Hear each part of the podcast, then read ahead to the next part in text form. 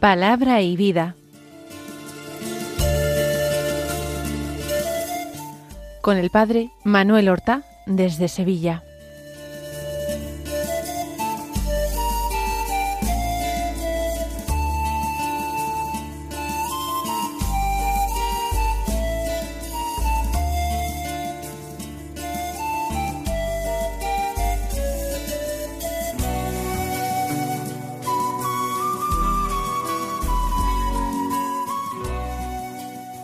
En el nombre del Padre y del Hijo y del Espíritu Santo.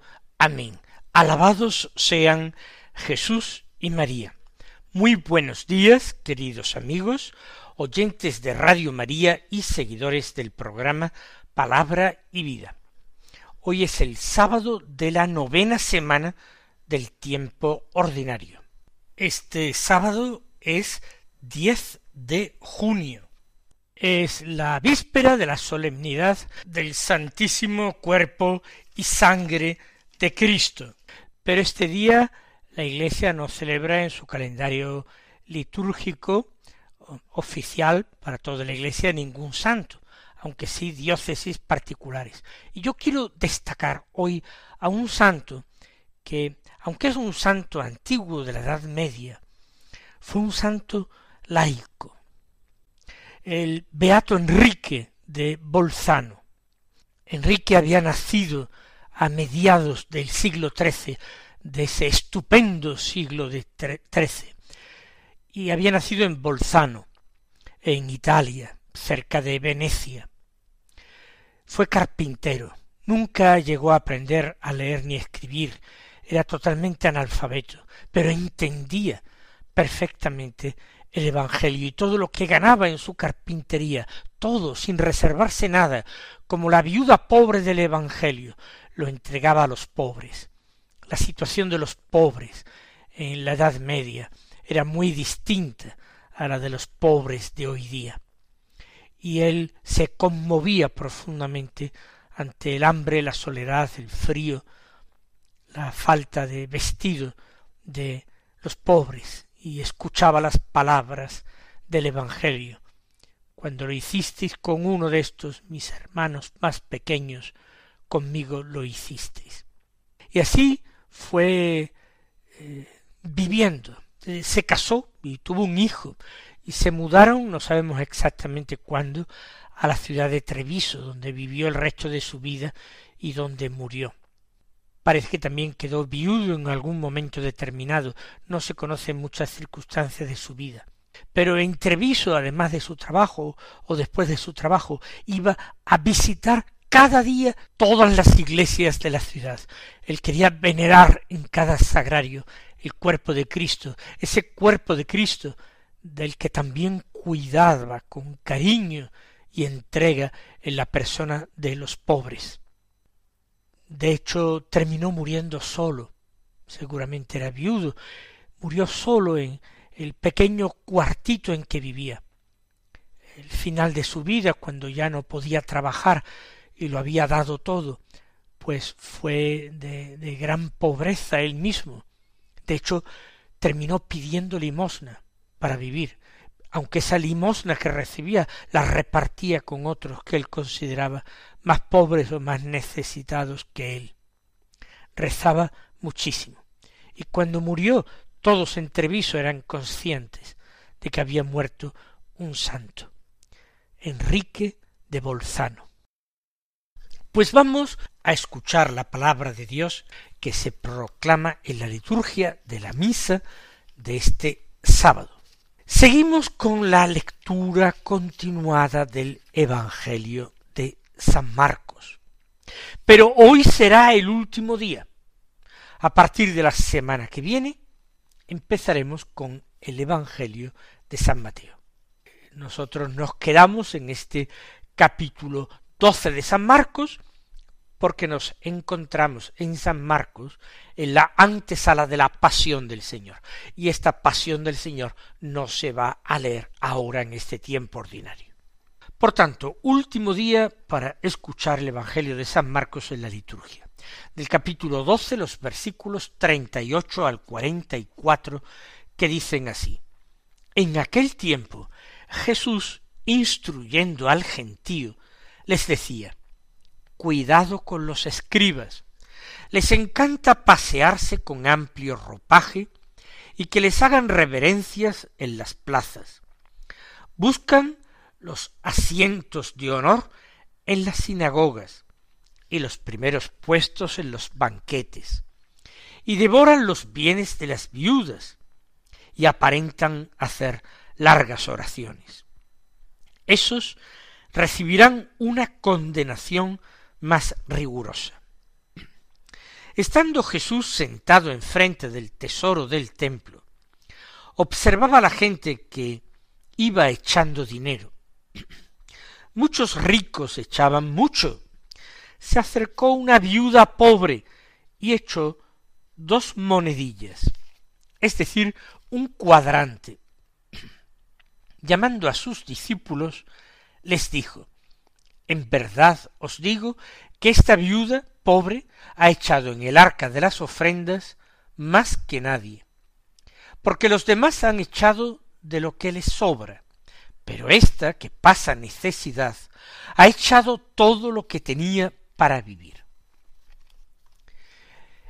Este texto del Evangelio que hemos escuchado tiene dos partes claramente diferenciadas.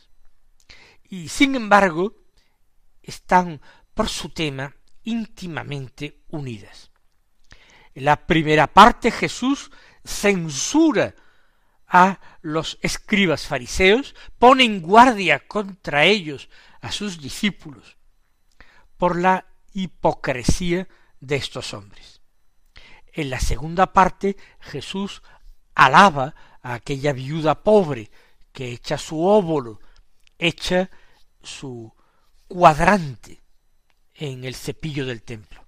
Una mujer que no solamente no es hipócrita, sino que es profundamente coherente y auténtica. Vamos a sacar algunas ideas que nos permitan reflexionar, orar, meditar a partir de este texto. Recuerden ustedes que la meditación no tiene que ser algo complicado o excesivamente cerebral. Lo recuerdo ya que he invitado a orar hoy como todos los primeros sábados de mes durante quince minutos tomando como materia los misterios del rosario. Es algo que había pedido la Virgen junto con la confesión y la comunión, comunión recibida con esa intención de desagraviar al Inmaculado Corazón de María. Yo les decía muy recientemente, quizás fuera ayer mismo, que eh, para meditar basta hacer preguntas al texto. No digo solamente hacerse uno a sí mismo preguntas, sino hacérselas al texto o hacérselas al autor del texto, al Espíritu Santo que inspiró al autor humano, o hacer esas preguntas a Jesús, el Verbo de Dios, el Hijo de Dios, encarnado, sabiduría del Padre, que vino como maestro de la verdad para enseñarnos el camino de la salvación. Hacer preguntas y tratar de responder con nuestras propias fuerzas, con nuestra propia inteligencia, con nuestra mente, con nuestros conocimientos, con nuestro sentido común, pero también hacer estas preguntas pidiendo la ayuda del cielo, que sea Dios quien venga a responder en su infinita bondad a sus hijos que quieren recibir, aprender y poner en práctica las lecciones de vida que Él les da. Por tanto, vamos nosotros a sacar algunos temas para la meditación. plantearemos preguntas y daremos también atisbos de respuestas o elementos con los que nosotros podremos ayudarnos para dar nuestra respuesta personal. Jesús pone en guardia contra un cierto tipo de personas. ¿No resulta injusto el Señor con esta generalización? Porque sabemos que después de su muerte y resurrección hubo sacerdotes y doctores de la ley que se convirtieron al camino cristiano. Se hicieron discípulos después de resucitar Jesús de entre los muertos. Sin embargo, lo que a Jesús le parece muy mal, lo que él censura, el motivo de su rechazo a los doctores de la ley, es el método que siguen y el tenor de vida que siguen. Ellos, en su laudable deseo de desentrañar todas las preguntas que el texto bíblico propone, ellos buscan seguir un método que pone en primer lugar su propio ingenio. De tal manera que sobre todo tratan de quedar bien, dar respuestas brillantes, originales, que les sitúen un poco por encima de otros escribas. No buscan la verdad, sino el éxito personal. Busca la brillantez. Buscan el hacerse famosos por su propio ingenio y de esta manera conseguir muchos discípulos que les proporcionen a su vez muchos ingresos. Y por tanto, en definitiva, es una cuestión de dinero y de ganar más dinero y una cuestión de prestigio y de ser más admirados por los demás. El método es deleznable porque no busca la verdad, no busca el querer de Dios, no busca desentrañar la mente de Dios y el corazón de Dios. Si ello fuera así, hubieran puesto por encima de cualquier otra cosa la oración y la humilde escucha del mismo Dios. Pero se ve perfectamente que no escuchaban a Dios cuando vivían tan de espaldas, tan ajenos al querer de Dios manifestado, objetivado en los mandamientos de la ley. Los mandamientos de la ley eran para ellos como hoy pueden ser para muchos aburridos el hacer crucigramas o sopas de letras o resolver sudokus o problemas de ajedrez. Era una forma de pasar el tiempo y poner a prueba el propio ingenio. Pero el enfrentarse a la palabra de Dios tiene que hacerse sobre todo desde la humildad más profunda. Cuando nosotros queremos meditar la palabra de Dios, hagamos ese acto de humildad, reconozcámonos pobres, ignorantes en las cosas de Dios. Pidamos la ayuda del cielo, que no sea nuestra actitud primera el ir a buscar libros sabios, escritos por famosos exegetas. No queramos respuestas sabias, porque esas respuestas sabias lo serán también según el mundo, y Dios no se da a quien dispone de mejores libros y de mejor formación por haber estudiado más. Dios no se da a esto, Dios se da a los que más aman y ama más, el que se entrega más y el que ora más, el que da su vida a Dios, entregando su tiempo. Ese es el que alcanzará un conocimiento más profundo de la Escritura. Eso sí, si nosotros tenemos posibilidades humanas para formarnos, debemos aprovechar esas oportunidades y esas ocasiones, porque Dios nos las da. Pero si no tenemos ni tiempo para hacer cursos, ni dinero para matricularnos en ellos, ni para comprar libros. No tengamos pena, no tengamos pena, que no tenemos menos oportunidades que otros para desentrañar el sentido profundo de la escritura. Amemos más. Y el Señor será nuestro maestro, el Señor será nuestro escriba, nuestro doctor. Esa sería la primera reflexión que podríamos hacer. No, el Señor no generaliza. El método que siguen aquellos hombres es un método rechazable. En segundo lugar, el Señor censura a muchos de ellos, nos atrevemos a decir la mayoría, que viven en una actitud de total hipocresía e interés personal. El Señor dice, buscan los primeros puestos en los banquetes, es decir, buscan el honor de los hombres, el reconocimiento de los hombres, buscan el prestigio, se desentienden y olvidan el honor de Dios, buscan el propio. Y también buscan en definitiva dinero.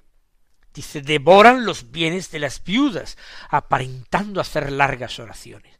Y esto es terrible, porque no es que ya pidan dinero para orar, sino que esas oraciones son pura apariencia, aparentan largas oraciones, quizás hagan oraciones cortísimas, quizás no lleguen a orar nada, y cobran por ello, devorando bienes de viudas. Si ellos conocieran la escritura y la estudiaran y la comprendieran y la vivieran, se sentirían verdaderamente aterrorizados por su comportamiento.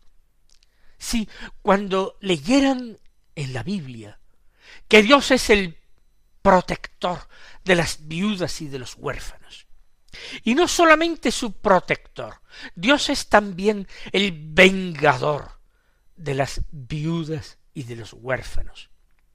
Y quien les haya engañado, quien les haya desvalejado, que les haya humillado, ese tendrá que vérselas cara a cara un día con el Dios vivo y verdadero.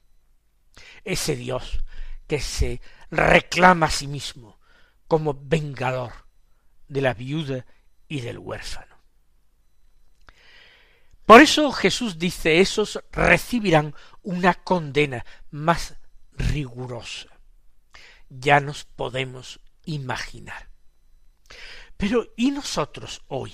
Nosotros no eh, seguimos eh, con interés las, interpretaciones de la ley. No, pero eh, ¿qué seguimos? ¿O por quién pretendemos ser seguidos? Hoy tenemos algo que se llama las redes sociales, que de ser un instrumento útil en muchas ocasiones, se ha convertido en un motivo fuerte, una fuente terrible de adicciones, a las que los hombres sacrifican su vida. Sí, sí, digo su vida, porque sacrificar el propio tiempo y sacrificarlo en demasía es sacrificar la vida. La vida no es sino el transcurso del tiempo sobre nosotros que somos criaturas temporales y espaciales creadas por Dios para vivir en este mundo, en las coordenadas de tiempo y espacio. Convertirse en adictos y dedicar mucho tiempo, día tras día, a las redes sociales, en definitiva, es estarles entregando la vida. Y ojo, qué es lo que está detrás y quiénes están detrás de esas redes sociales y los motivos por los que nosotros participamos de ellas. Porque puede ser que haya mucha gente, muchísima gente, que busque en las redes sociales prestigio, busque seguidores, o como en algunos casos se le llama, amigos, en definitiva seguidores. Uno busca engrosar ese pedestal sobre el que subirse y decir yo tengo tantos centenares, tantos millares, tantos centenares de millares o incluso tantos millones de seguidores. Aunque yo no sea nada, aunque yo no valga nada, aunque no tenga ningún mérito intelectual, ni siquiera humano. pero el ser seguido, el prestigio. O uno busca eh, también el dinero a través de tal cantidad de número de seguidores, vivir sin producir nada, una vida improductiva que no supone servicio de nada, ni creación de nada conveniente ni útil. Se trata, en definitiva, de sacar el dinero a quienes frecuentan esas redes sociales y se prestan o bien a adquirir los productos que se anuncian en, en, mi, en mi red, en mi perfil, en mi página, o simplemente adquieren aquello que yo directamente les recomiendo, o aquello de lo que yo creo tendencia, que no es sino dedicarse y entregarse a la publicidad, que no siempre es de lo bueno, sino también de lo malo. Conseguir muchísimos seguidores, a veces exhibiendo simplemente sin pudor el propio cuerpo, o exhibiendo la propia ignorancia. De esta manera, consiguiendo arrastrar muchas almas para el infierno. Así de claro. De esta manera yo consigo lo que el príncipe de este mundo, lo que Satanás me promete, que es prestigio, fama, por ello poder y dinero.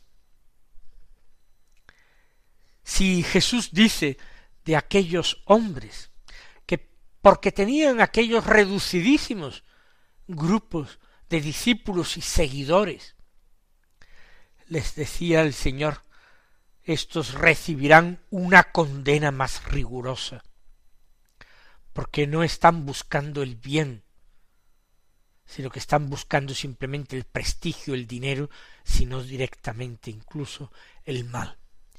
Tendrán una condena más rigurosa.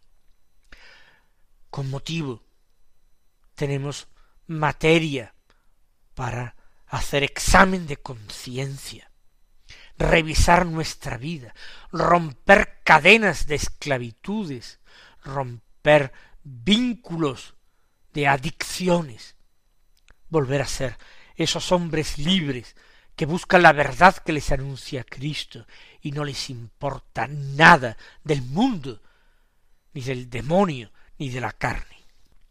Frente a estos personajes y estos otros que eran los, los escribas fariseos y estos personajillos de hoy que son todos los que eh, buscan hacerse famoso y crear tendencias a través de las redes sociales, está el episodio de la viuda, que también es para nosotros motivo complementario de meditación. Una mujer auténtica busca a Dios sobre todo, se olvida incluso de ella misma, porque echa en el cepillo del templo todo lo que tenía para vivir. Fíjense qué poca preocupación por sí misma. Todo lo que tenía para vivir, Dios proveerá si quiere conservar mi vida. Pero mi deber es contribuir, ayudar al culto público, ayudar al culto a Dios, aunque sea tan poco porque no tengo nada más. Qué ejemplo. Jesús lo puso incluso a sus apóstoles. Mis queridos hermanos, que el Señor os colme de sus bendiciones y hasta mañana si Dios quiere.